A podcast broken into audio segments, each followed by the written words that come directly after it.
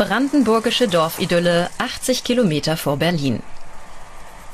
130 Menschen leben hier und erzeugen Energie für Tausende. Feldheim hat es als erstes Dorf in Deutschland geschafft, sich vollständig selbst mit Strom und Wärme zu versorgen. Seit zwölf Jahren schon ist es unabhängig von fossilen Brennstoffen. Alles begann 1995 mit dem Bau von vier Windrädern. Diese Idee brachte Michael Raschemann nach Feldheim.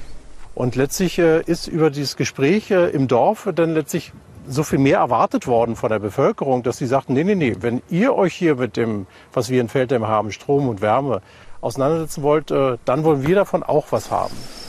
Inzwischen produzieren 55 Windräder Strom für mehr als 50.000 Haushalte. Doch damit nicht genug.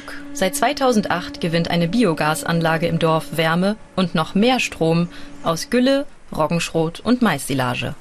Ganze 260.000 Liter Heizöl spart Feldheim dadurch jedes Jahr. Die Situation war natürlich, dass wir schlechte Marktpreise hatten für unsere Agrarprodukte, die wir sonst verkaufen, Roggen äh, oder Mais. Und äh, es war natürlich auch so, dass die Bundesregierung eine Vergütung äh, hatte, eine Festvergütung für den Strom aus, Bio, aus der Biogasanlage erzeugt.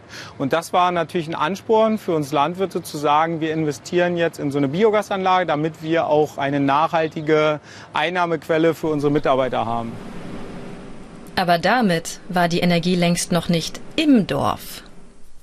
Die Feldheimer mussten ein neues, eigenes Strom- und Wärmenetz verlegen.